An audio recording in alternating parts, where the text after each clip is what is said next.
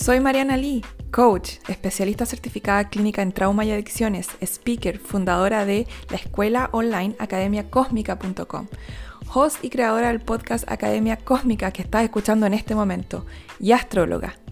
Te doy la bienvenida a mi podcast Academia Cósmica y aquí vamos a expandir la conciencia en cada episodio. Muchas gracias por estar acá y por compartir.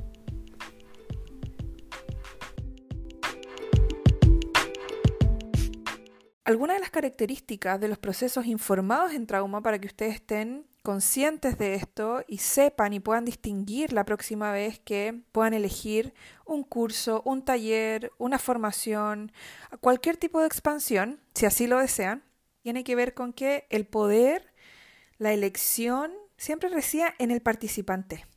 ¿sí? Un proceso informado en trauma no tiene un gurú, no tiene una persona que te dice qué es lo que deberías hacer y cómo deberías hacerlo, sino que simplemente invita al participante a probar diferentes técnicas o una técnica específica, pero sin la obligación de tener que hacerlo de cierta forma. También promueve, un proceso informado en trauma promueve e invita muchísimo a la autoconfianza, a que tú confíes y puedas ver tu propio potencial. Eso es tremendamente fundamental.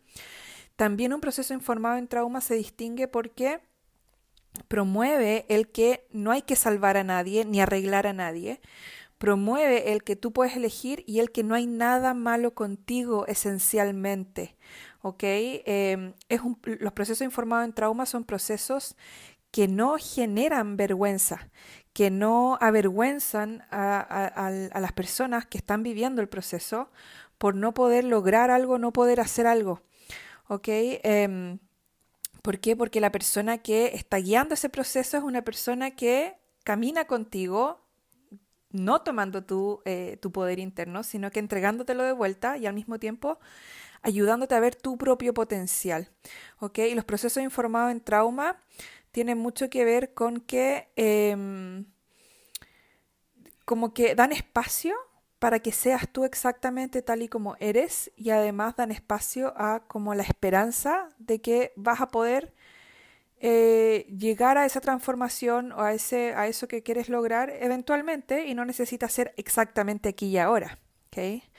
Eh, también eh, un proceso informado en trauma está consciente de la historia de la persona, del trauma de la persona y cómo ese trauma sale hoy en día eh, para no retraumatizar a la persona en el proceso, que es tremendamente importante.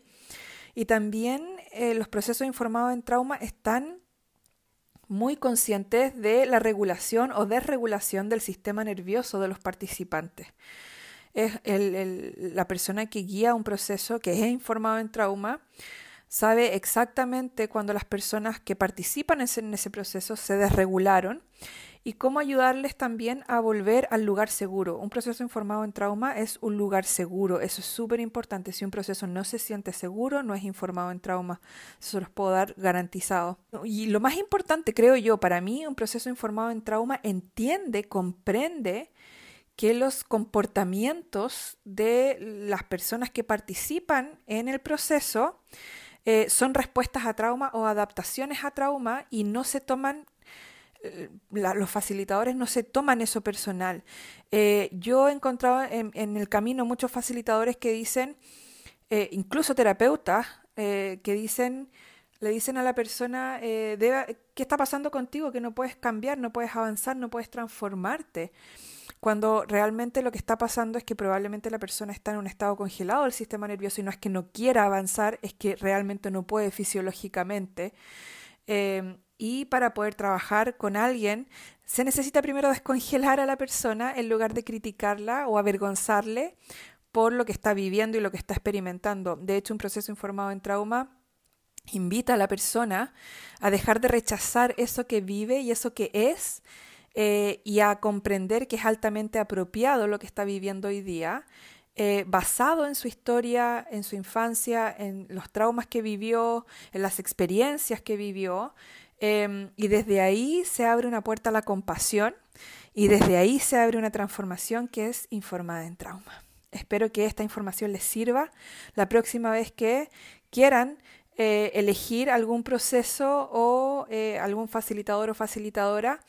Em, y que se sientan seguros en el proceso, eso es lo más importante siempre.